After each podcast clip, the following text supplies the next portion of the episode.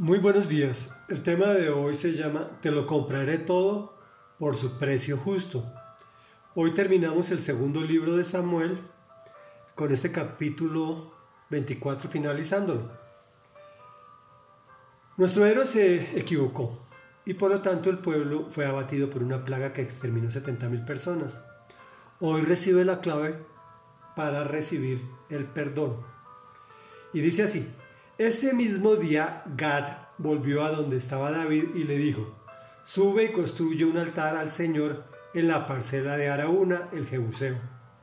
David se puso en camino tal como el Señor se lo había ordenado por medio de Gad.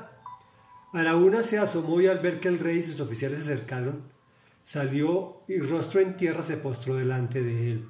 Su Majestad, dijo Araúna, ¿a qué debo el honor de su visita?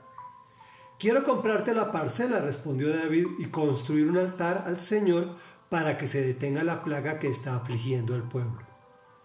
Tome su majestad y presente como ofrenda lo que mejor le parezca. Aquí hay bueyes para el holocausto y también trillos y yuntas que usted puede usar como leña. Todo esto se lo doy a usted, que el Señor su Dios vea a su majestad con agrado. Pero el rey respondió a Araúna, eso no puede ser. No voy a ofrecer al Señor mi Dios holocaustos que nada me cuesten, te lo compraré todo por su precio justo. Fue así como David compró la parcela y los bueyes por cincuenta monedas de plata. Allí construyó un altar al Señor y ofreció holocaustos y sacrificios de comunión.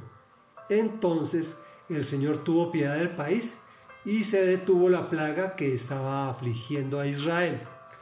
Reflexión. Recordemos que a David le da para hacer un censo de su ejército y esto molesta al Señor. Envía una plaga y cuando el ángel va a destruir a Jerusalén, el Señor se arrepintió y le dice, basta. El Señor también se arrepiente cuando nosotros nos disponemos hacia Él. El profeta Gad le dijo a David, construye un altar al Señor en la parcela de Araúna. Para mí es muy sospechoso pues se ve que ese hombre admira a David y honra a Dios.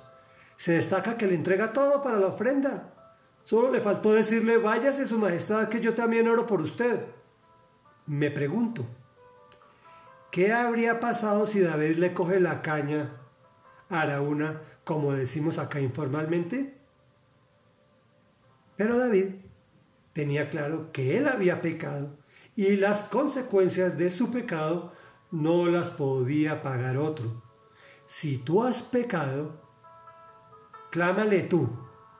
No pongas a tu mujer, ni a tus hijos, ni a tu amigo que sabes que es cristiano, ni a tu pastor, ni a tu sacerdote a orar.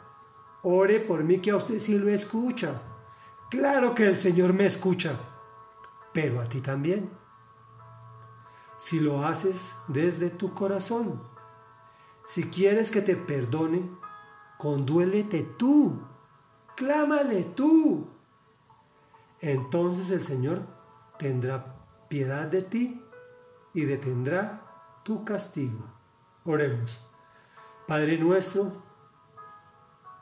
santo y maravilloso, bueno y poderoso, que habitas en el cielo. Eres santo, santo, santo. Hoy reconozco que he pecado contra el cielo y contra ti yo quiero personalmente venir ante tu presencia y postrarme en adoración y súplica para que quites esta situación que tú bien conoces de mi vida. Perdóname, Señor. Ten piedad de mí. Te lo pido en el nombre de Jesús. Amén y amén.